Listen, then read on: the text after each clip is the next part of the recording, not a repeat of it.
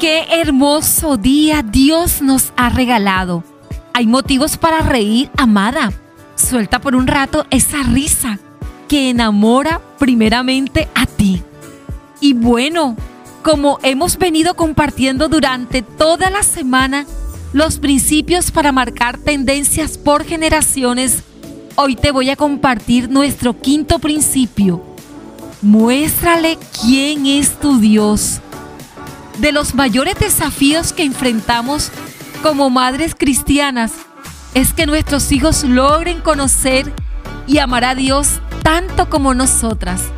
Lamentablemente a veces presentamos a Dios como un templo o lo enseñamos como una lista de prohibiciones, logrando que en lugar de acercarse, nuestros hijos se alejen. La enorme diferencia entre el cristianismo y la religión es que el cristianismo involucra la acción de un Dios vivo, capaz de entendernos y también capaz de residir en nuestros corazones, amada. Antes de invertir tiempo en buscar que nuestros hijos respeten los mandatos de Dios, invirtamos primeramente tiempo en acercarlos a Él. Cuando acercamos a nuestros hijos a Dios, ellos se alejarán de lo que les daña ellos no querrán hacerlo. No estoy diciéndote que dejes de enseñar a tus hijos lo que es bueno o malo.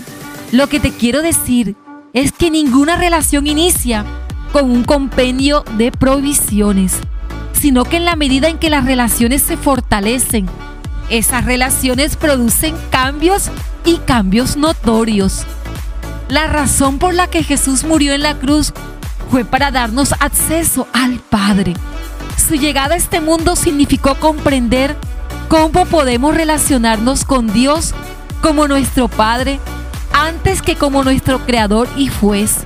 Su vida, su ministerio y su muerte lo que hicieron fue darnos acceso a tener una relación con el Padre como Él la tuvo como hijo. Amada, quiero en este momento invitarte a tomar tu diario de amada y responder a esta reflexión, a esta pregunta. ¿Por qué habríamos entonces nosotras de ofrecer una lista de condiciones para recibir el amor de Dios antes que enseñar a nuestros hijos cómo relacionarse con Él? Interesante pregunta. Espero tus respuestas. Y este quinto principio, muéstrale quién es tu Dios es que traigas primeramente el corazón de tus hijos a la paternidad de Dios. Muéstrale cómo Dios es un padre para ellos y cómo por alguna razón cualquier día tú puedes faltar. Nuestros hijos necesitan saber que aunque faltemos o fallemos, ellos siempre tendrán un padre al que ellos pueden acudir si tú no estás. En episodios anteriores te mencioné que tus hijos podrán escucharte aunque tú ya no estés, porque tus palabras quedarán en su corazón por siempre. De esta misma manera, en sus corazones permanecerá Dios si tú lo llevas hoy a sus brazos. Lo segundo es que enseñes a tus hijos a escuchar la voz de Dios en su palabra. Y esto sí que me apasiona, amada Toma tiempo para leer algo con ellos y estar dispuesta a escuchar lo que ellos opinan. Atiende a la percepción que ellos tienen y busca con la ayuda del Espíritu Santo darles a entender el principio que Dios desea transmitirnos. No uses los textos bíblicos para debatir en medio de un espacio que logres tener con tus hijos, en especial cuando estos ya son mayores. De lo que se trata, amada, no es que ellos te den la razón. De lo que se trata es que el principio quede sembrado en sus corazones. De esa manera la semilla quedará bien sembrada y dará su fruto en el momento oportuno. Lo tercero es que le ayudes a tener sus propias experiencias con Dios. No impongas y por amor a Dios no lo compares.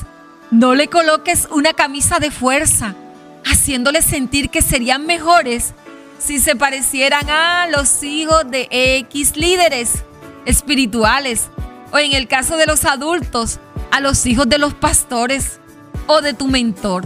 Ten presente que no nos acercamos a Dios para parecernos a otros.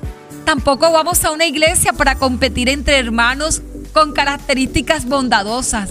Nos acercamos a Dios para parecernos más y más a Él, a su imagen y semejanza.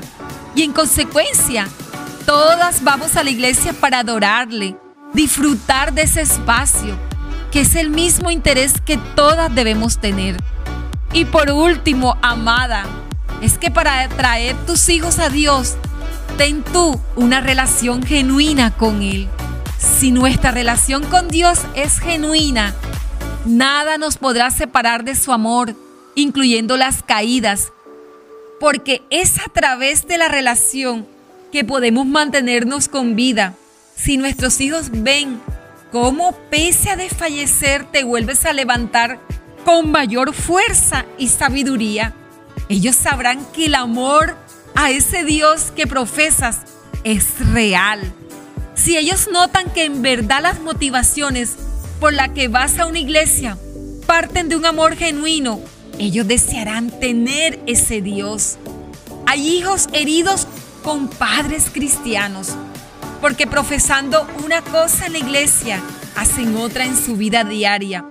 Me atrevo a creer que muchos de estos padres no lo hacen con mala intención, sino que no han aprendido que la razón de ser para acercarse a Dios es mantener una relación. Amada, quiero invitarte a que respondas esta pregunta. ¿Estás creando espacios propicios para dar a conocer a tus hijos tu amor por Dios? Quiero invitarte que anotes en tu diario de amadas los aspectos que reconoces necesarios por mejorar en tu forma de compartir de Dios con tus hijos. Interesantes respuestas se quedarás. Quiero que puedas escribirnos en nuestro Facebook Amadas con Edith o en Instagram en Amadas con Edith. Queremos leerte y compartir contigo esta gran experiencia. Amada, Dios te ama y Él ama a tu familia. Él es un refugio para ti y para tus hijos y para los hijos de tus hijos, para tus padres, para tus hermanos, para tus amigos y para cada una de las amadas. Él es fiel y de la manera que Él te guarda y te bendice ahora, Él lo hará incluso con aquellos miembros de tu familia que aún están por venir. Qué gran bendición felicitarte por haberte mantenido fiel a esta temporada y quiero invitarte a que compartas esta gran bendición a muchas mujeres y madres que lo están necesitando. Te llevo en mi corazón, amada.